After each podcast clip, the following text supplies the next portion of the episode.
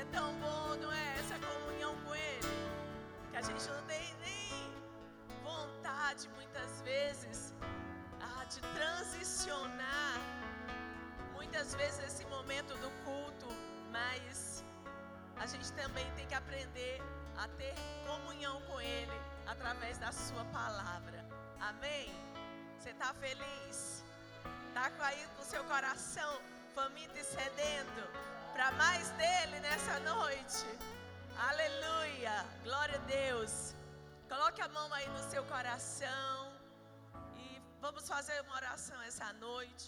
Hoje é o segundo, a, a segunda aula do, da série Comunhão com Deus.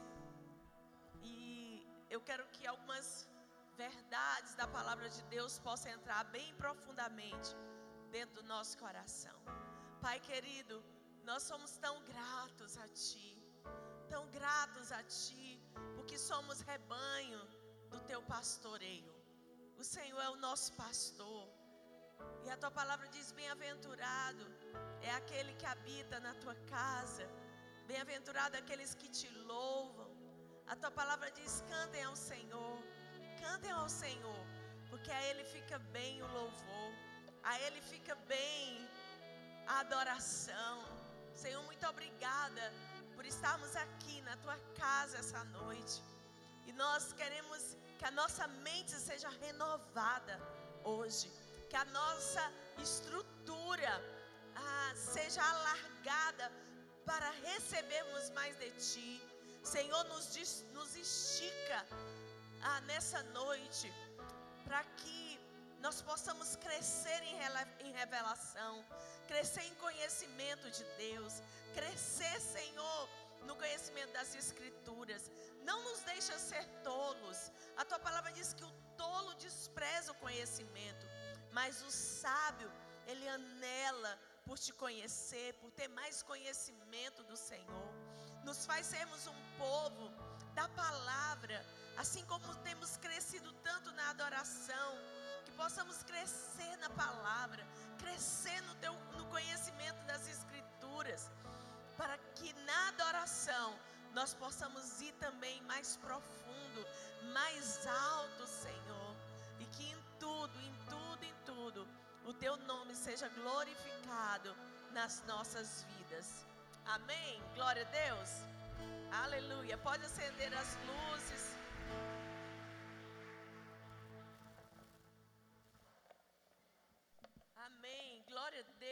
Você está aqui hoje para aprender mais das Escrituras. Quem ama a palavra de Deus? Amém. Sabe, é interessante porque à medida que nós conhecemos da palavra de Deus, ah, nós vamos conhecendo e vamos cada vez mais tendo fome e sede da palavra revelada. A gente vai tendo, ah, quanto mais conhecimento a gente adquire da palavra de Deus, mais a gente tem fome e sede por essa palavra. Amém?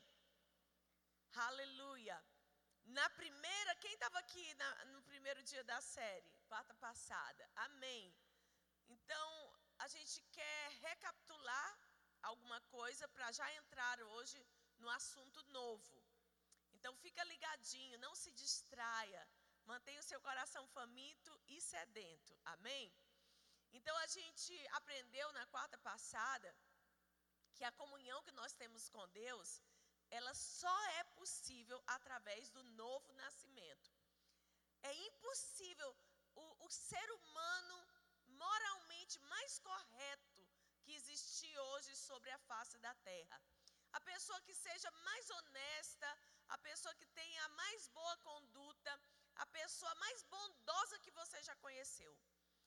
Ah, isso pode existir em alguns aspectos né, a, o ser humano, ele tem muitas qualidades, mas eu quero te dizer que, por melhor que esse ser humano seja, a Bíblia diz que as obras do ser humano são como um trapo de imundície diante do Senhor. Deixa eu te explicar. se as nossas obras, as nossas bondades, a nossa boa conduta, a nossa honestidade fosse capaz de nos aproximar de Deus, o Senhor Jesus teria morrido em vão. Por que, que Deus deixou o seu filho morrer? Por que, que Deus permitiu o seu filho ser brutalmente condenado? Por que, que teve que ser aquela morte, aquela morte de cruz? Por que, que teve, por que, que Jesus teve que ser chicoteado né, com brutalidade e de uma maneira tão perversa que a Bíblia diz que os, a Bíblia não, a, os historiadores dizem que os, os açoites que Jesus recebeu, eles eram açoites é, cujo a ponta do, do açoite usado, do chicote, tinha vidros, tinha é, elementos cortantes. Então, além dele receber o açoite, a carne dele era arrancada. Isso são. Alguma coisa disso está escrita lá nos livros que. Você sabia que Jesus está em toda a Bíblia. No Novo Testamento ele aparece visivelmente, claramente para a gente. Mas no Antigo, ele está escondido nas profecias. Então fala desse, né, dessa morte tão dolorosa que ele sofreu. E por que, que ele teve que passar essa morte tão dolorosa?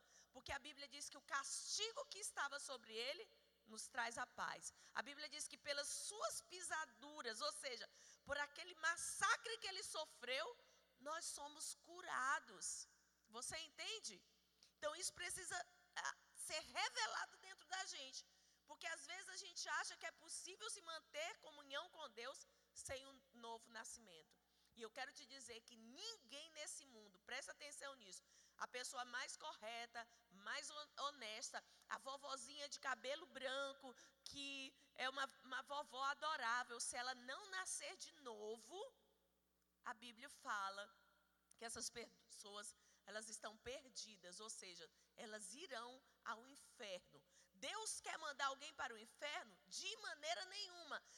Deus tanto não quer que ele envie o seu filho para morrer por nós.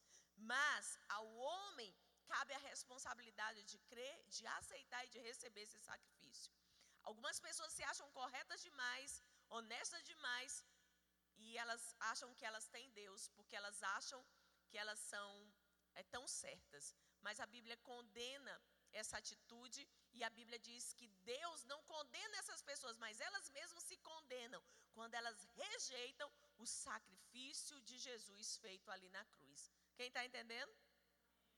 Então, qual é a única maneira que o homem tem de, de ter comunhão com Deus?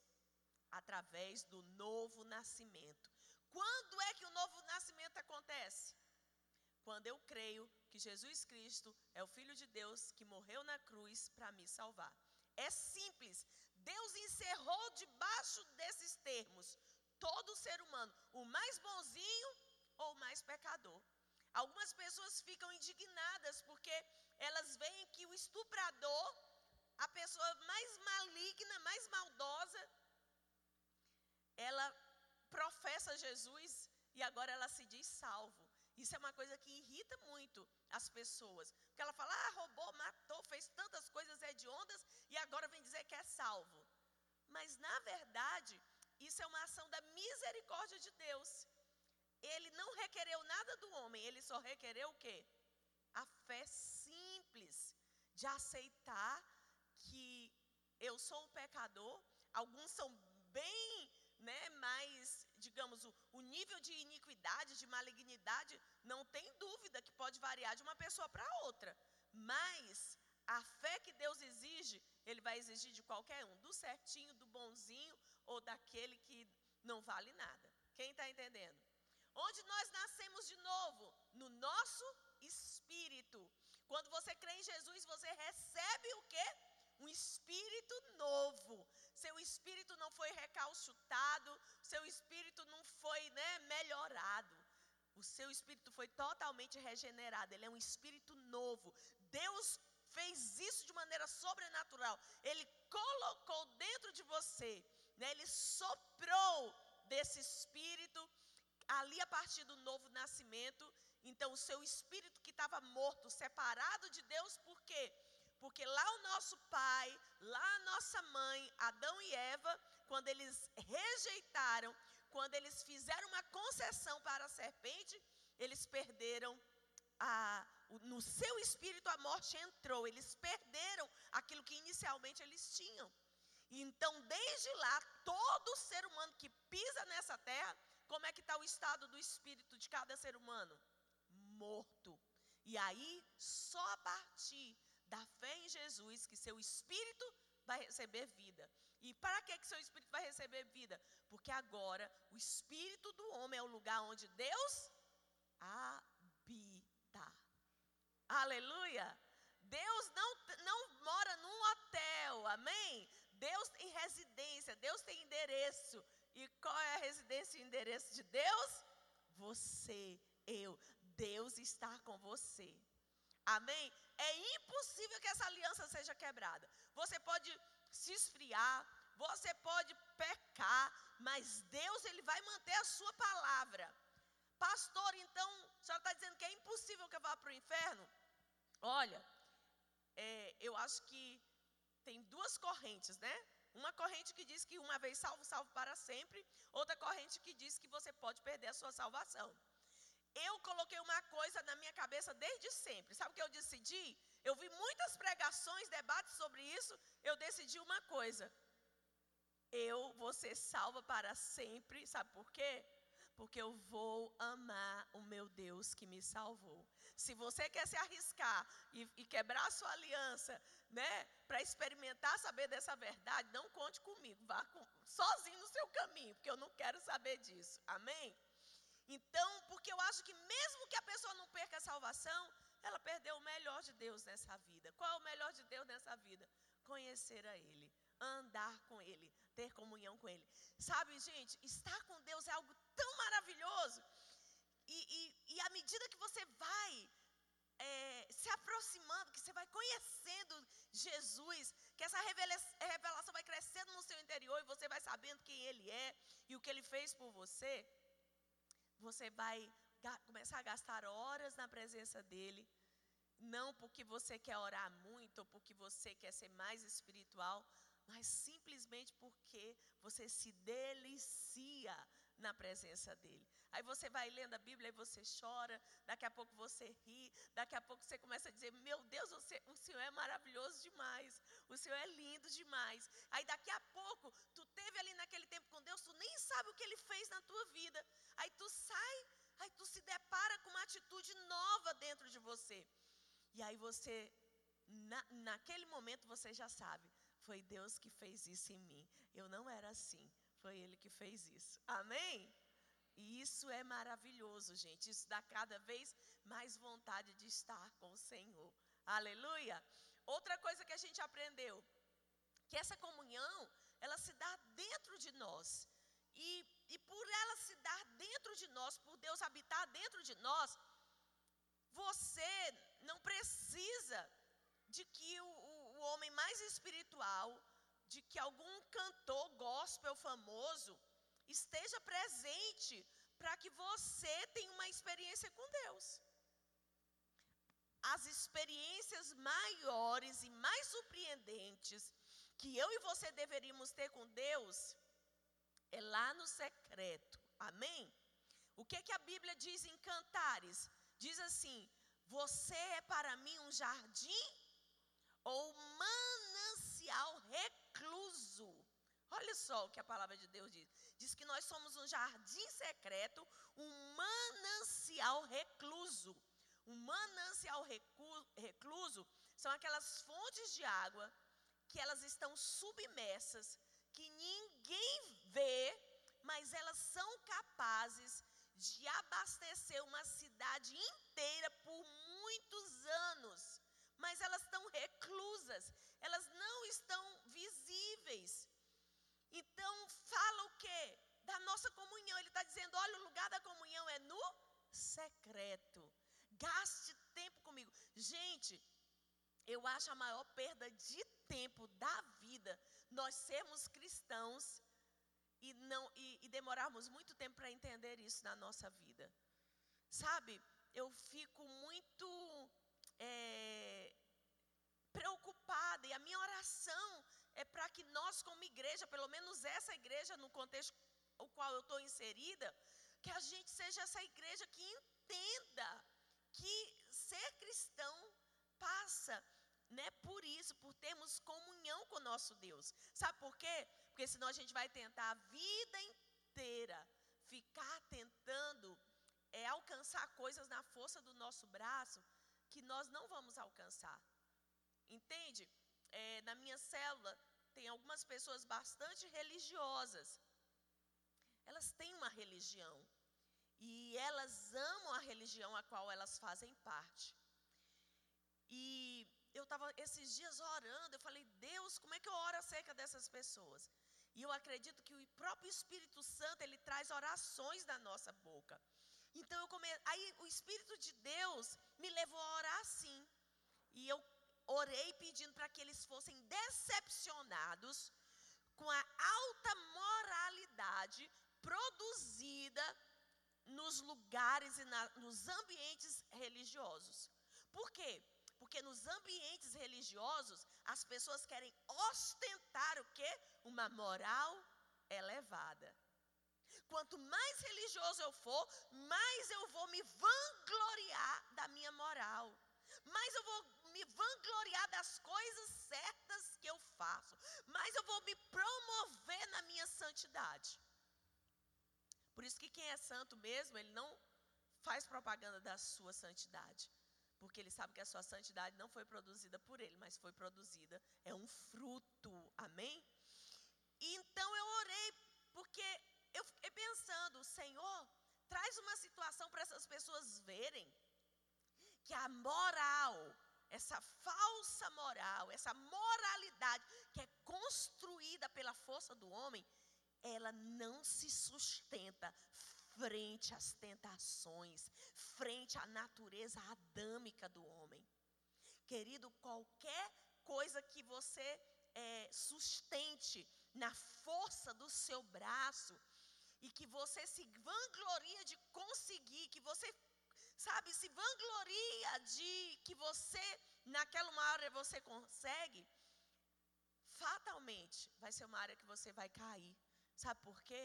Porque toda a nossa santidade, tudo aquilo de bom que há em nós, não pode ser produzido pela força do braço, mas tem que ser produzido pelo Senhor. Pastor, então qual é meu papel se eu não produzo nada? Uma das coisas é, que eu demorei muito a entender sobre a graça.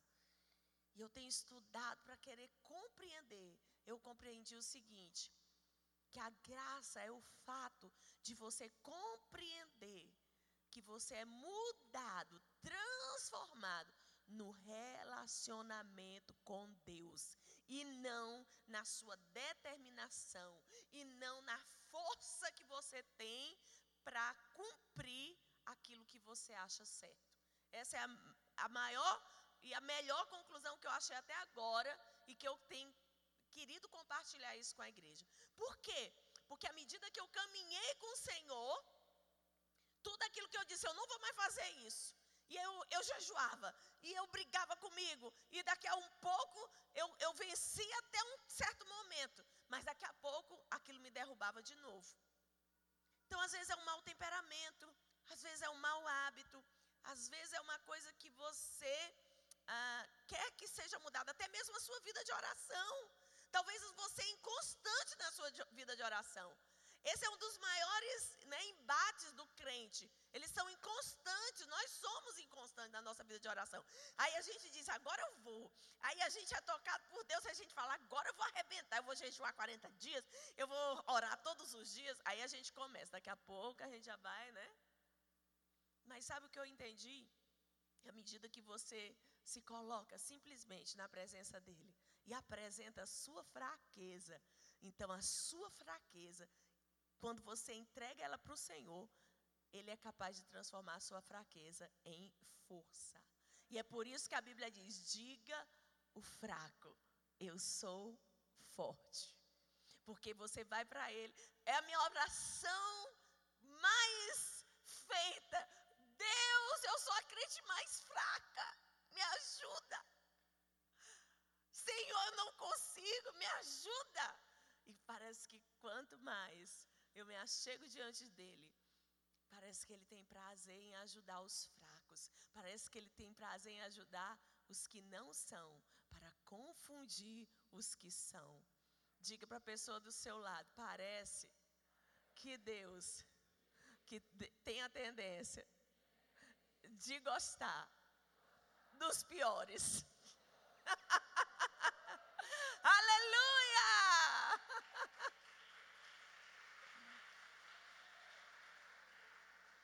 Então, quanto mais sabichão, quanto mais bonito, quanto mais você consegue, porque tem gente que é forte, não tem? Tem gente que é muito determinada. Então, essas pessoas, às vezes, elas são mais difíceis de alcançar esse favor de Deus do que os fracos. E é bom porque todo mundo se enquadra, né? Na turma dos fracos, na turma do que fala assim, eu não posso. E aí, quando você se vê fazendo, né? Aí você fala assim: Meu Deus, foi Deus. É, nós gravamos o primeiro vídeo para o canal do YouTube da igreja. Daqui a pouco, né? Cadê o pessoal da mídia? Acho que lá vinha não está aqui hoje. Dá, eles estão editando para daqui a pouco colocar no canal, né? E aí no dia que eu vim gravar, eu disse: Meu Deus, eu sou uma louca. Eu devo ter pouca coisa na vida para fazer, para inventar isso, né?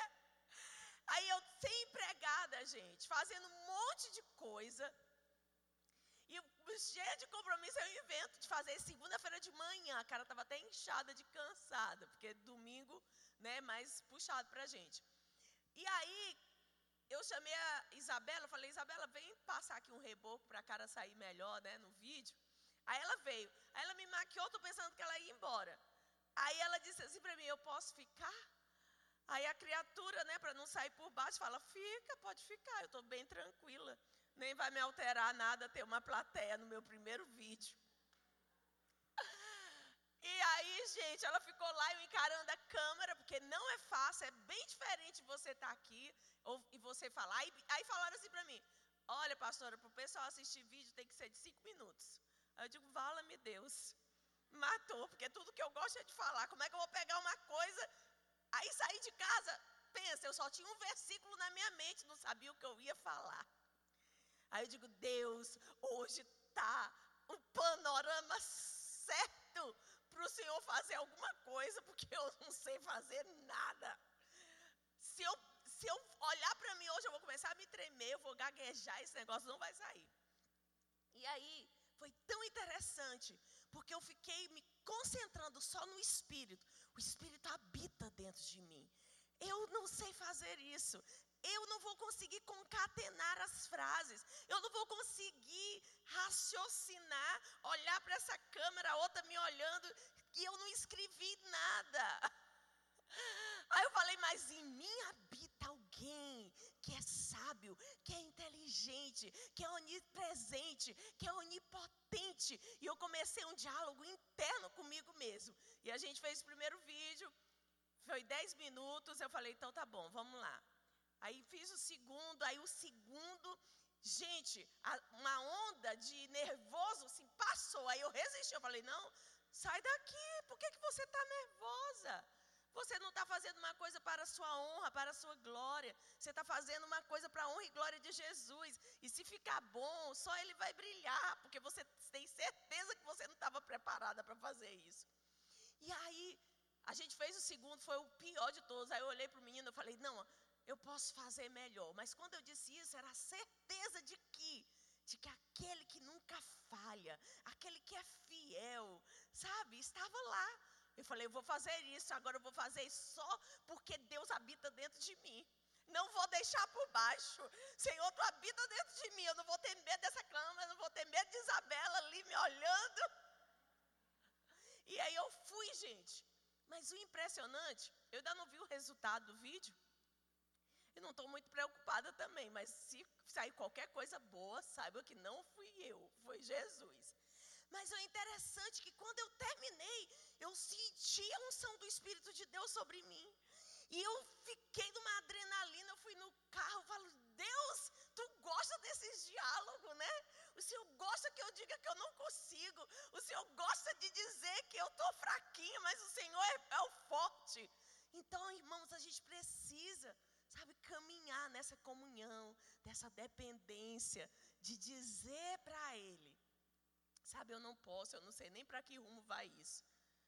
E aí eu cheguei em casa, saí da minha vida de youtuber e voltei para a cozinha para fazer o almoço. Aleluia! Porque é assim, gente.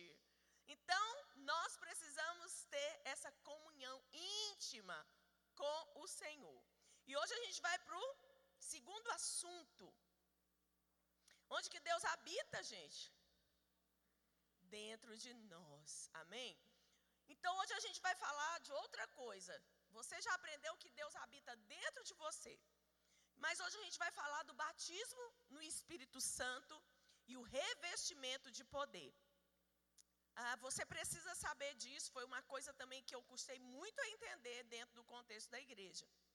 Porque eu achava assim, mas é, alguns dizem, eu posso ser batizado e não orar em línguas. Não, não. Você ora em línguas ou você não é batizado. E eu vou te comprovar isso hoje pelas escrituras. Então eu quero te falar que vão, vão ter duas coisas, duas experiências que tem que fazer parte da sua vida cristã. Qual é? Novo nascimento e depois o batismo no Espírito Santo.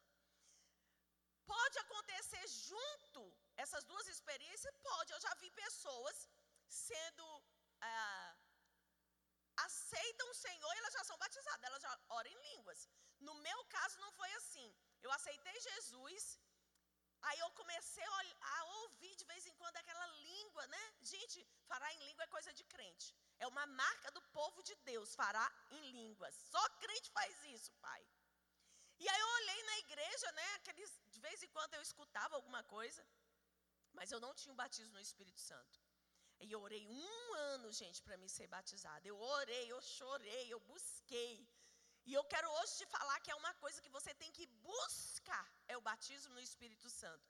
E o batismo do Espírito Santo, a evidência de que você tem, é que você ora em línguas. Ah, pastora, alguém ministrou em mim, eu caí. Alguém ministrou em mim, eu chorei. Alguém ministrou em mim, eu sorri. Alguém ministrou em mim e eu tremi. Tudo bem, mas você tremeu, você caiu, você chorou, você riu, mas isso não é um sinal. O sinal de que você foi batizado no Espírito Santo é orar em línguas. Amém? Então são duas coisas distintas. Uma coisa é o novo nascimento, outra coisa é o batismo no Espírito Santo. Essas coisas podem acontecer simultaneamente, sim ou não? Mas elas podem acontecer em tempos distintos, tá bom? Talvez você está aqui, você é salvo, mas você ainda não tem o batismo no Espírito Santo. Abra comigo Atos capítulo 2. Eu espero que o pessoal hoje ali esteja afinado. Afiado, afinado, sei lá. Vamos lá, que a gente quer ir bem rápido para a gente ganhar tempo, tá bom? Então, Atos capítulo 2, do verso 1 a 8. Diga comigo, ao completar-se o dia de Pentecoste. Eu quero que você fique bem na mente com isso. Porque em outras versões tem ao chegar o dia de Pentecoste. O que, que aconteceu ao chegar nesse dia? Estavam todos reunidos num só lugar, de repente veio do céu um barulho, semelhante a um vento soprando muito forte. E esse som tomou conta de toda a casa onde estavam assentados. Então todos viram distribuída entre eles línguas de fogo e pousou uma sobre cada um deles. E todas as pessoas ali reunidas ficaram cheias do Espírito Santo e começaram a falar em outras línguas, de acordo com o poder que o próprio Espírito lhes concedia que falassem. Ora, estavam morando em Jerusalém judeus tementes a Deus, vindo de todas as partes do mundo. Ao ouvirem aquele estrondo, ajuntou-se um grande número de pessoas e ficaram maravilhadas, pois cada um ouvia falar em sua própria língua. Perplexos e admirados, comentavam uns com os outros, porventura não são galileus todos esses que estão falando? Como então cada um de nós os ouve falar em nossa própria língua materna? Agora eu quero que você pule lá para o 2, 12 e 14. Mesmo capítulo 12. Cretenses e árabes, todos nós os ouvimos discursar sobre as grandes realizações de Deus em nossa própria língua. Todos estavam absolutamente assustados e confusos, perguntando uns aos outros: o que significa tudo isso? Entretanto, outros, para ridicularizá-los, exclamavam: eles estão cheios de vinho novo. E aconteceu o que? Colocando-se em pé, juntamente com onze, Pedro tomou a palavra em alta voz, pregou à multidão reunida, homens judeus e todos os que habitais em Jerusalém. Em Jerusalém. Permitais que vos esclareça o que se passa. Daí, pois, aten dai, pois, atenção às minhas palavras. Então, vamos entender aqui o que, que aconteceu. A primeira coisa que a gente leu no, nesse versos aqui de Atos é que chegando o dia de Pentecostes, o que, que você precisa entender? Que havia no Antigo Testamento cinco festas. Essas festas, todas elas eram festas proféticas, ou seja, todas elas apontam para tudo que ia acontecer no novo nascimento, ou no Novo Testamento. Essa, essa, esse dia que aconteceu chama Pentecoste. Quando a Bíblia fala que o Espírito Santo desceu e batizou ali os discípulos. O, quando, o que, que representava essas, essa festa para os judeus? Essa festa, ela acontecia 50 dias, ou seja, sete semanas após a Páscoa. Na cultura dos judeus, haviam sete festas. Três eram grandes convocações. Quais eram essas três grandes convocações? A Páscoa, Pentecoste e Tabernáculo. Então, Jesus morreu na Páscoa, ele ressuscitou. Ah, ai, me confundi. Ele morreu na Páscoa, ele ressuscitou. E aí o Espírito de Deus foi derramado em Pentecoste. Todas essas festas são Todas essas festas e convocações são proféticas. Todas elas se cumpriram ou vão se cumprir em Cristo.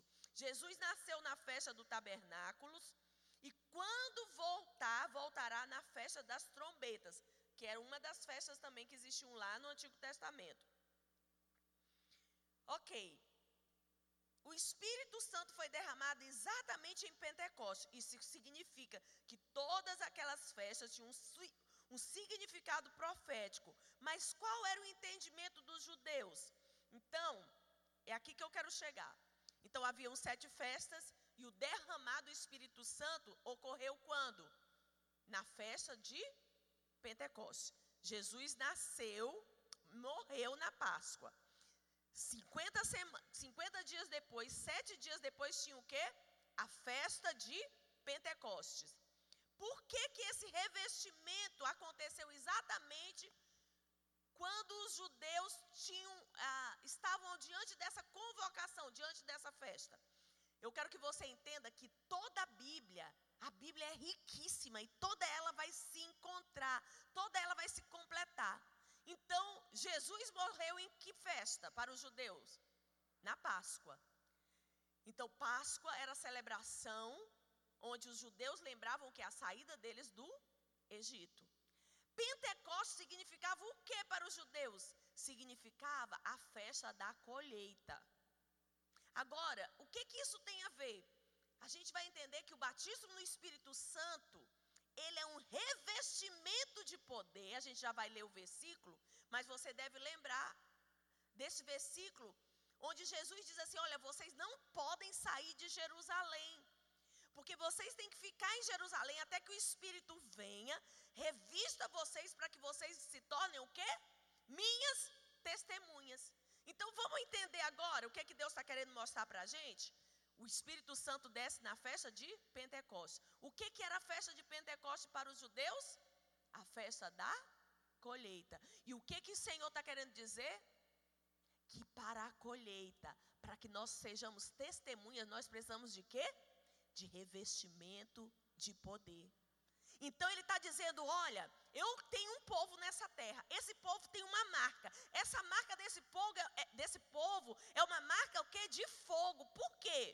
Porque se nós testemunharmos do Senhor sem o poder do Espírito Santo, o nosso testemunho é frágil.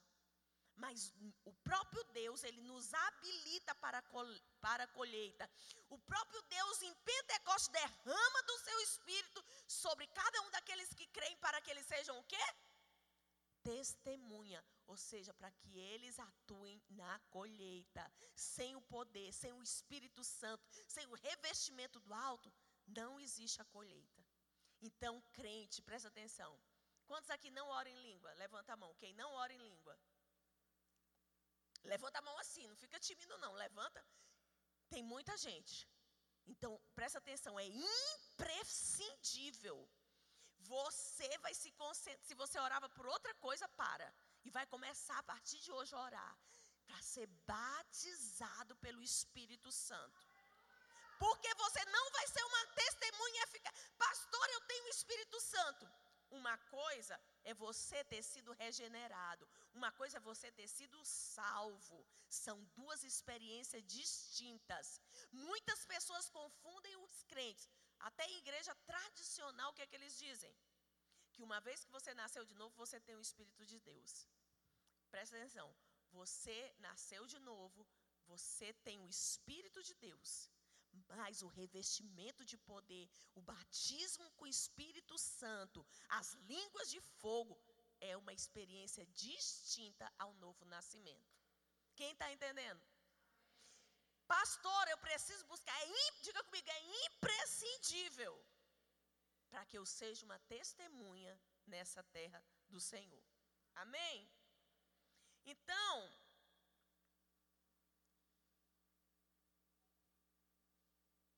Eu quero só falar uma curiosidade, que enquanto eu estava me preparando é, para compartilhar com vocês, eu via. É, tem uma curiosidade que eu quero mostrar para vocês. Só para vocês entenderem como que a Bíblia está toda ligadinha, tá bom? Quando Deus deu a lei para Moisés lá no Monte Sinai, o que, que acontece? Depois vocês vão ler essa história, tá lá em Êxodo. Deus dá a lei para Moisés lá no Monte Sinai. Aí Moisés desce com as tábuas. E aí o que, que acontece? Quando Moisés chega com as tábuas, que é a palavra de Deus, a lei, o que que Moisés se depara? Com a cena do povo adorando o bezerro. Moisés se indigna, ele quebra a, a, as tábuas. E ele então diz: Olha, quem é pelo Senhor vem para o meu lado. E aí os levitas se levantam e os levitas depois eles se tornam os sacerdotes. E aí eles vêm com espada e a Bíblia fala que naquele dia eles matam 3 mil pessoas por causa do pecado deles. Agora olha só, quando o Espírito Santo de Deus desce em Pentecostes, Pedro prega e quantas pessoas se convertem? 3 mil. 3 mil. O que que Deus está querendo falar com a gente? Que a lei traz morte, mas o derramar do Espírito, aquela obra de Jesus na cruz que possibilitou o seu povo ter o Espírito e ser revestido de poder, traz o quê? Vida. Moisés era um símbolo da lei, porque a Bíblia diz que por ele veio a lei, mas pelo filho veio o quê? A graça e a verdade. Agora olha só, qual foi o primeiro milagre de Moisés? Quando o povo saiu do Egito, o primeiro sinal foi que a água é transformada em sangue. Qual foi o primeiro milagre de Jesus? Ele transforma a água em vinho. Ou seja, antiga aliança, morte. Nova aliança, vida. Você não pode se alegrar. Seu coração não pode ficar assim cheio de fé de saber que o seu, que o seu Deus reina, que Ele tem todas as coisas debaixo do seu domínio, que Ele conseguiu concatenar né, ali as escrituras. quanto mais você estuda a Bíblia, mais você fica assim. Eu nem acredito que esse é o meu Deus, como que Ele me escolheu, como que privilégio fazer parte disso. Aleluia! Quem está entendendo? Então vamos lá, Atos número 1, 4. Atos capítulo 1, 4. Vamos correr aqui. Diz assim: E comendo com eles, deu-lhes esta ordem: Não se afaste de Jerusalém, mas esperem a promessa do Pai, a qual vocês ouviram de mim. Então, deixa eu te dizer uma coisa.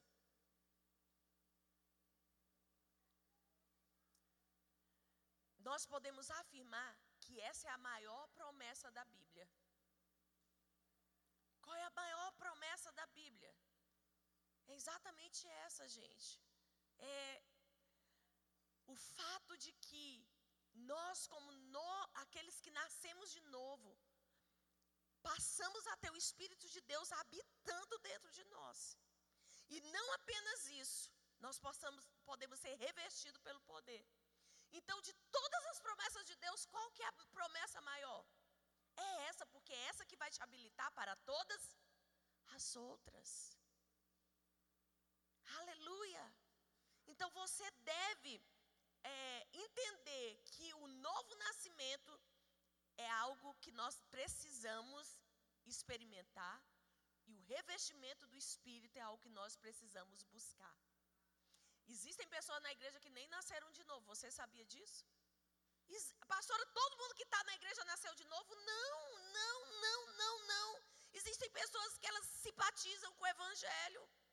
Existem pessoas que são filhos de crente, às vezes nasceram na igreja, mas elas frequentam, mas elas nunca nasceram de novo. Existem sinais para quem nasceu de novo? Sim, existe. O sinal de quem nasceu de novo é o arrependimento. Se você vê alguém que se arrepende sinceramente das obras que praticou antes, então isso é um sinal do novo nascimento. Gálatas 3,14. Bota aqui para a gente ir rápido.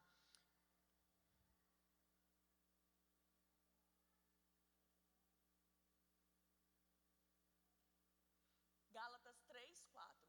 Isso aconteceu para que a bênção de Abraão chegasse também aos gentios em Cristo Jesus, a fim de que recebêssemos a promessa do Espírito Santo pela fé. O, o que que diz? O que que não? É só lá no 14 mesmo. O que que essa promessa então quer dizer? Que toda tudo que aconteceu no evangelho foi com uma finalidade. Qual foi a finalidade? De que eu e você recebêssemos a promessa do Espírito Santo pela fé.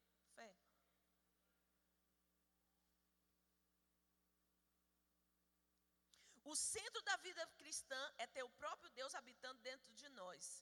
Agora vamos lá. Quando que isso se cumpriu? Em Atos,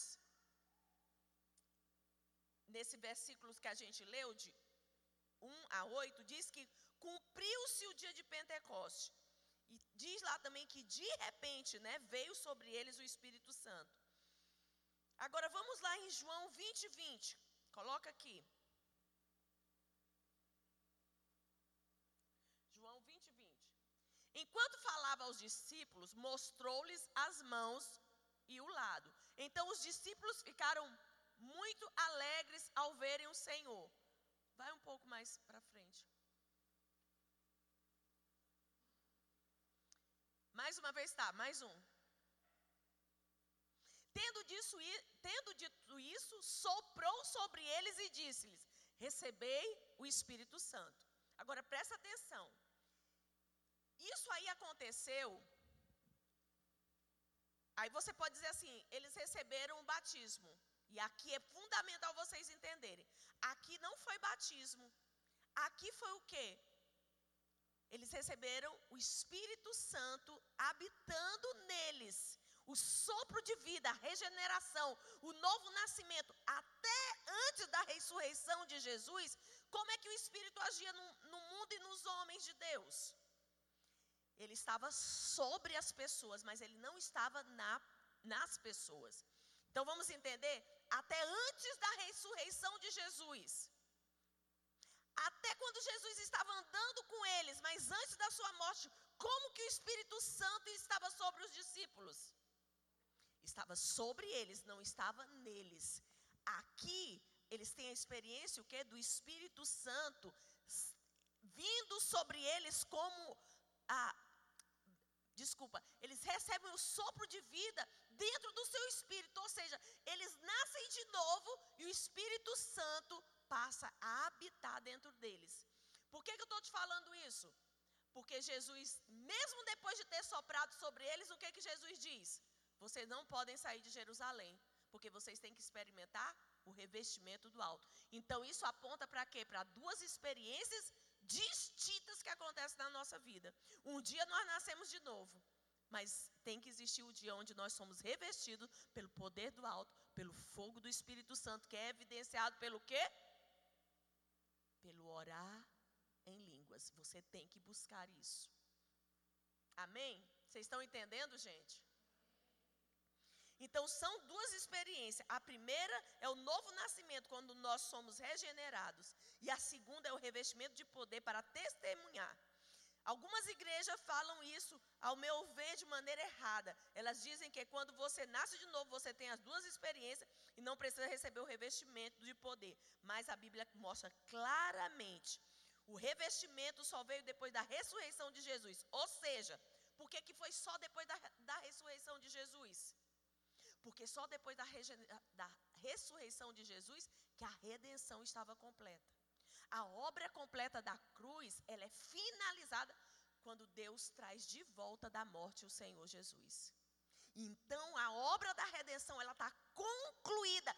Todo preço pago e o poder de Deus, então, ressuscita Jesus. Por que, que o poder de Deus ressuscitou Jesus?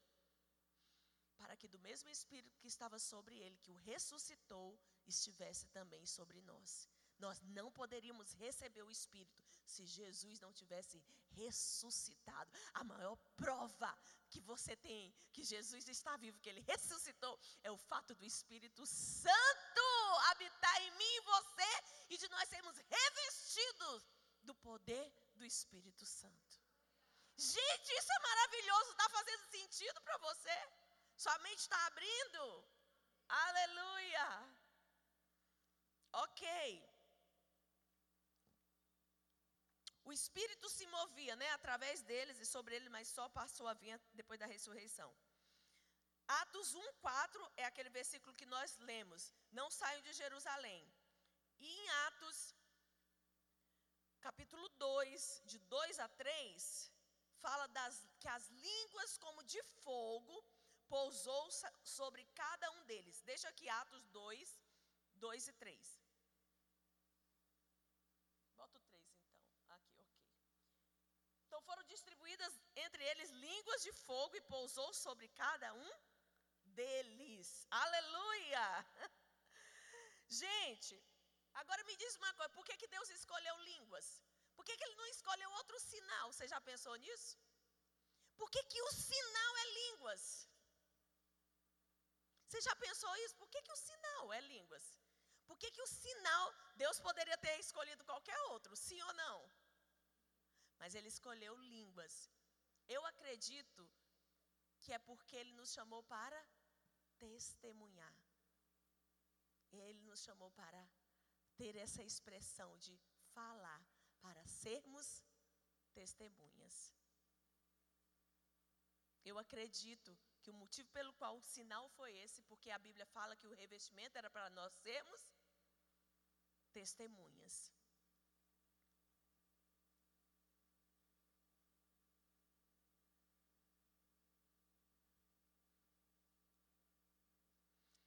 Ok, e por que fogo? É outra pergunta também. Por que, que eram línguas como de fogo? Porque a mensagem que nós transmitimos, o nosso testemunho precisa de quê? De revestimento de poder. Essa mensagem que nós entregamos, ela precisa o quê? Desse convencimento do Espírito Santo. Não é uma coisa intelectual. Não é uma coisa que você vai fazer porque você é muito inteligente. Não. É por isso, é por isso que não depende de mim nem de você. Nós precisamos depender do Espírito Santo de Deus. É Ele quem convence, é Ele quem tem o fogo. Amém? E é Ele quem vai convencer as pessoas. Então, é língua porque você é uma testemunha. Então, essa mensagem ao qual pregamos precisa de uma linha de, de uma língua de fogo para ser transmitida. Sem essa língua de fogo, a nossa mensagem é fraca. A nossa mensagem não depende de quão cultos intelectuais nós somos, mas ela precisa ser passada por aqueles que estão incendiados pelo fogo do Espírito. O Espírito nos capacita para falar em línguas. Aleluia. Atos 2,4. Você está lá ainda? Bota, pode colocar aqui para mim? E todas as pessoas ali reunidas ficaram cheias do Espírito Santo e começaram a falar em outras línguas, de acordo com o poder que, ele era, que o próprio Espírito lhes concedia que falasse. Pode ir mais um pouco? Estavam morando em Jerusalém judeus, tementes a Deus e vindo de todas as partes. Pode ir um pouquinho mais. Ao ouvirem aquele estrondo, juntou-se grande número de pessoas e ficaram maravilhados, pois cada um ouvia falar como, gente? na sua própria língua. Então, deixa eu te falar. Isso aqui não é um caso de uma tradução. Ninguém estava traduzindo. Algumas pessoas falaram, ah, eles estavam traduzindo. Alguém sabia falar. Não, gente. Não, a Bíblia não menciona tradutores. Aqui foi uma questão de interpretação. É por isso que quando Paulo cita os dons, ele diz que nós devemos orar para fazer o quê?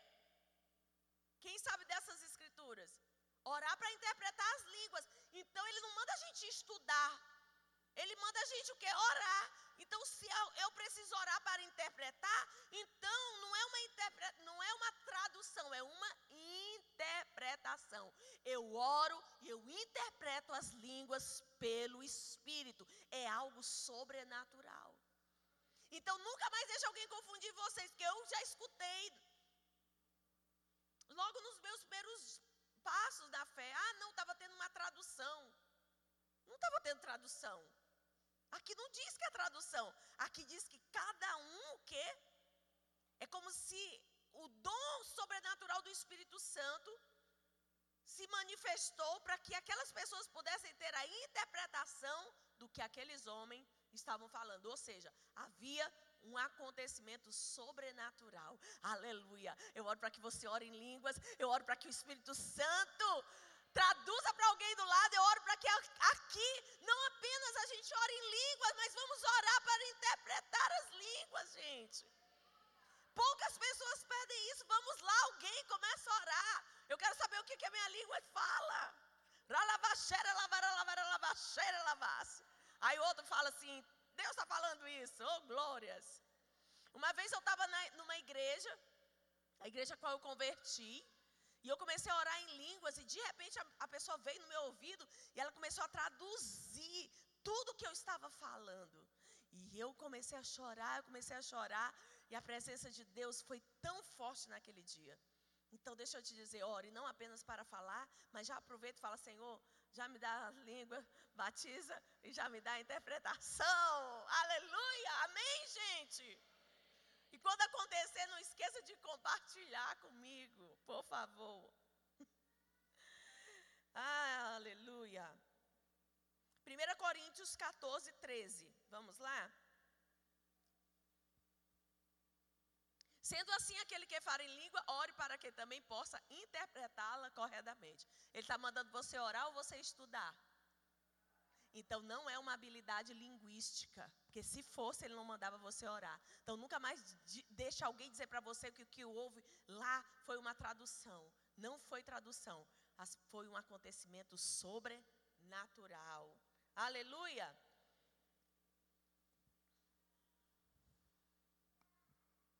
Paulo chamou como essas línguas? Paulo chamou essa língua, em Coríntios, de língua dos anjos. E em Romanos 8, 26, você pode colocar? Olha o que Paulo fala. Sendo assim, Do mesmo modo, o Espírito auxilia em nossa fraqueza, porque não sabemos orar. No entanto, o próprio Espírito intercede por nós com gemidos impossíveis de serem expressos por meios de palavras. Paulo também falou essa, chamou essa oração de oração que era como um gemido, como palavras que não podiam as palavras do nosso idioma, da nossa língua materna, não podiam expressar. E ele chamou isso de gemidos inexprimíveis. O orar em línguas. Amém? Ok. O verdadeiro, eu, eu, eu vou tentar passar um, traçar um paralelo sobre o batismo na, na água e o batismo no Espírito Santo. Então, o batismo nas águas é o que? É a representação de um verdadeiro arrependimento e, e conversão. Alguém que, se diz, que na, diz que nasceu de novo, mas não quer batizar, ele nega a sua confissão de fé pública, porque ele ainda não converteu de verdade. Porque aquele que converteu mesmo, ele sabe que precisa passar pelo batismo. A mesma coisa acontece com o batismo no Espírito Santo. Como é que eu sei que o Espírito Santo veio sobre alguém? Qual é a expressão? É porque as pessoas são batizadas, a expressão é porque as pessoas são batizadas, que são batizadas pelo Espírito Santo, elas oram em línguas. Quem entendeu? Da mesma maneira que eu me batismo, porque eu sei que eu me arrependi, porque eu sei que eu me converti, porque eu sei que eu abandonei a velha vida, assim como o batismo nas águas evidencia o meu novo nascimento, o orar em línguas evidencia o quê?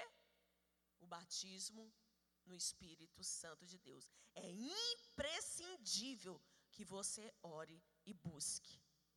Pastor, em qual é que, onde que pode acontecer isso? Qual é o ambiente?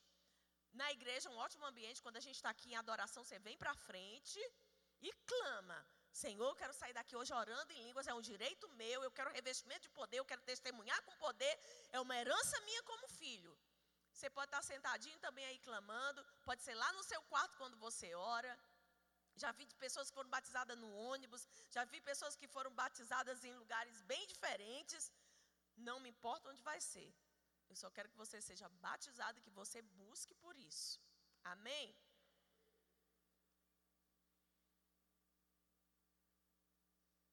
Então, o, o falar em línguas é realmente o sinal. Amém? Falar em línguas é uma coisa de crente. Por isso é que os ímpios, aqueles que são descrentes, eles não entendem, eles acham que isso é uma, uma loucura. Mas esse é o padrão de Deus para todo cristão. Fala assim: crente tem uma marca. Ora, ora a sua língua aí perto do irmão. Fala uma frase, fala aí. Bora, todo mundo orando uma frasezinha aí. Aonde você estiver.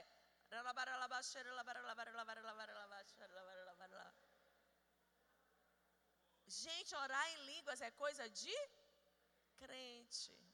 É uma marca que a gente carrega. Amém? Crente, quando ele está passando uma situação apertada, ele, logo você reconhece. Às vezes aí está no supermercado, está no. Sei lá, aí está. Se você ligar para mim ou não prestar atenção, você vai estar. Tá, às vezes eu vou atender você e vou estar. É a minha marca. né, meu bem? Meu filho que fala, os amiguinhos do meu filho já sabem da história toda, né? Já contei isso aqui. Que eles ficam falando para meu filho, ela, ela, por que, que ela fala isso aí? Aí meu, meu filho diz, ela está orando em línguas, ela faz sempre assim. Aí meu filho fala, o tempo inteiro. Então, se você andar um pouquinho comigo, talvez em algum momento. Agora, agora não, gente, eu estou mais, eu não estou mais tão radical. Agora eu aprendi a orar línguas para dentro. Então eu estou toda para dentro, ninguém sabe. É mais educado. Mas, amém. Eu falei isso porque agora eu estou orando para dentro, porque uma irmã chegou na igreja e disse para o filho dela: Essa tua pastora é meio estranha. Ela fica ali só. Então, para não espantar o povo não faz isso. Ora para dentro. Agora eu aprendi a orar sem. Eu não mexo muito a boca, não. Entendeu? Plena, mas orando em língua para dentro. Aleluia. Vamos lá. Atos 10, 44.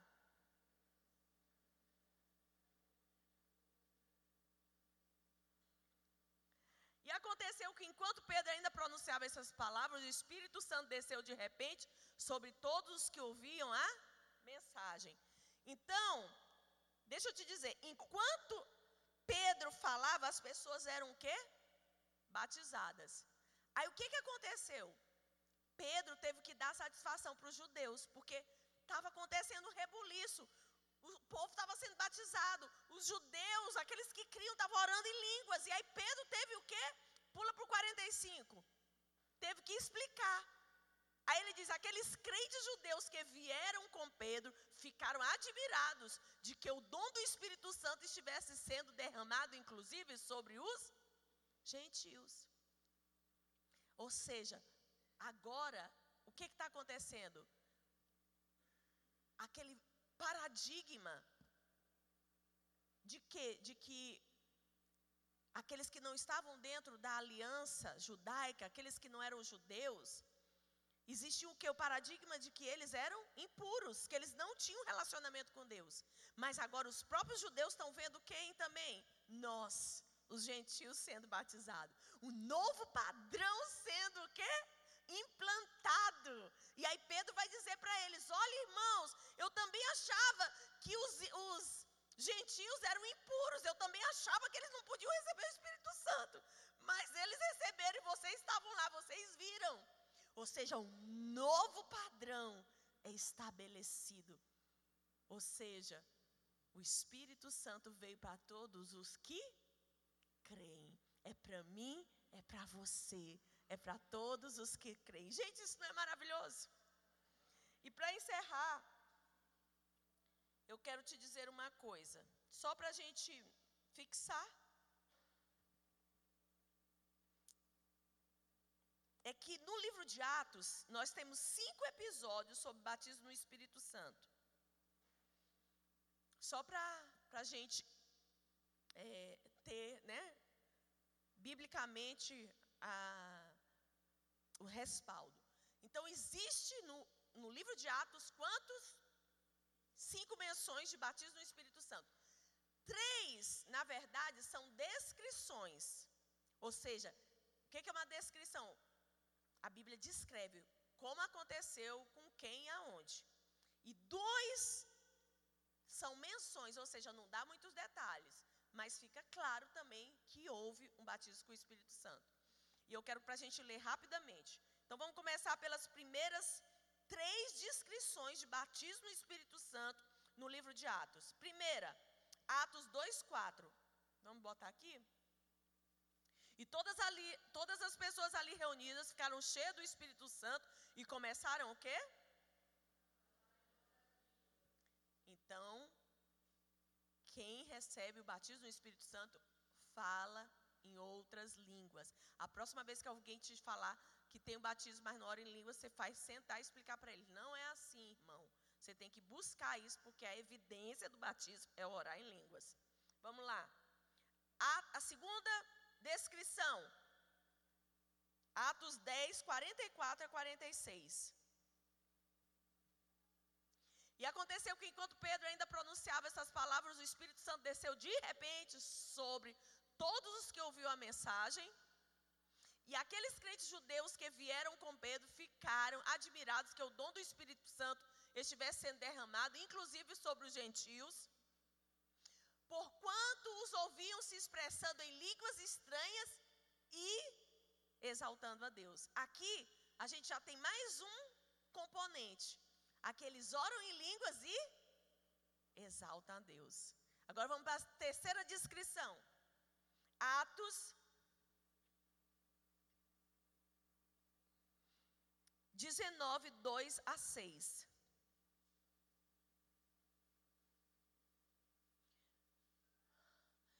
E lhes indagou: Recebeste o Espírito Santo na época em que creste? Ao que lhes replicaram: De forma alguma.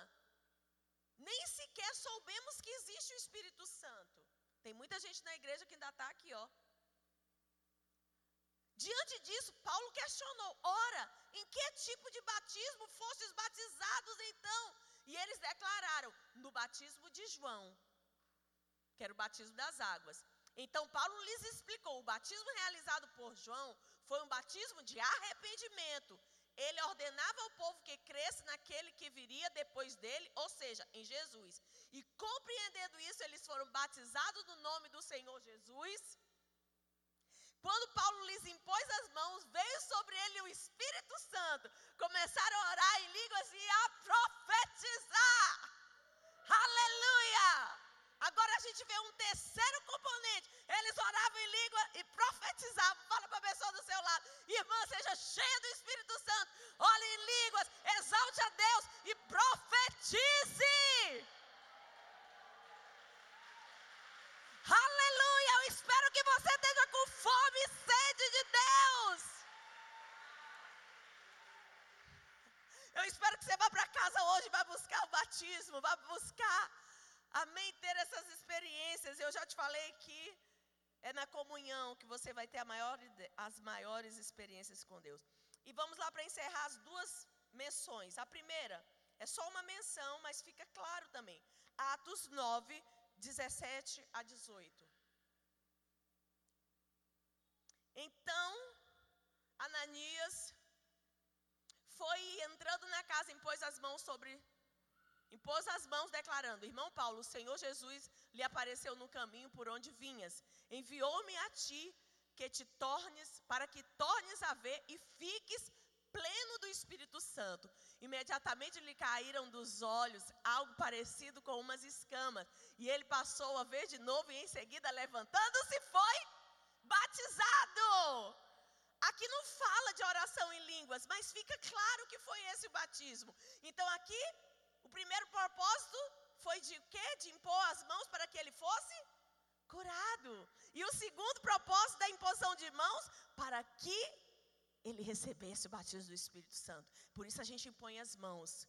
Aleluia! Aleluia! vou impor as mãos sobre vocês. Quem não, é, quem não foi batizado, corre para cá para frente agora. Estou falando sério. Ah, você não quer? Ah, não quer. Eu falei, vou impor as mãos sobre. Jesus! Como assim? Vocês não estão ligados, não, gente?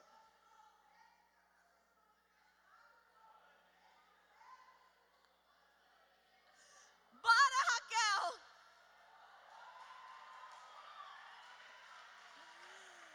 Aleluia!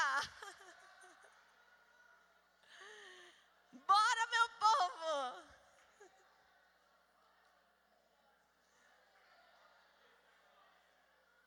Fica aí quietinho, eu vou dar a última versão, vou impor as mãos sobre vocês. E o nome de Jesus, vocês vão ser batizados e vão orar em línguas.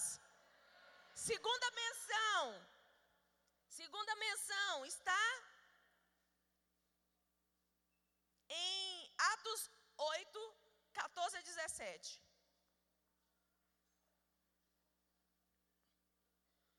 Então os apóstolos de Jerusalém ouviram que o povo de Samaria havia acolhido a palavra de Deus, enviaram para lá Pedro e João. Esses assim que desceram até ele, oraram para que recebessem o Espírito Santo. Portanto, o Espírito ainda não havia sido derramado sobre nenhum deles, tinham apenas sido batizados em o nome do Senhor. Sendo assim, à medida em que Pedro e João lhes impunham as mãos, recebiam estes o Espírito Santo. Aleluia! Aleluia! Moisés pode vir ajudar aí? Vamos lá, irmãos. Todo mundo, vocês aqui que são batizados, podem pôr as mãos sobre essas pessoas. Pastor Marcílio, você tem várias línguas. Eu tenho só uma. Vem aqui orar pelo povo. Vem, Denils. Aleluia. Vamos lá, gente. E você que está aqui, não fica olhando para mim, não vou descer, mas já fica clamando aí. Senhor, eu quero orar, eu quero receber o batismo do Espírito Santo. Hoje eu vou sair desse lugar batizado. Hoje eu vou sair desse lugar orando em línguas. Vamos lá, é um direito seu. A fé está aí dentro de você. Você ouviu o que diz as Escrituras? Você pode ter o revestimento hoje do alto. Você pode sair daqui falando em novas línguas. Eu sinto o poder de Deus nesse lugar. oh.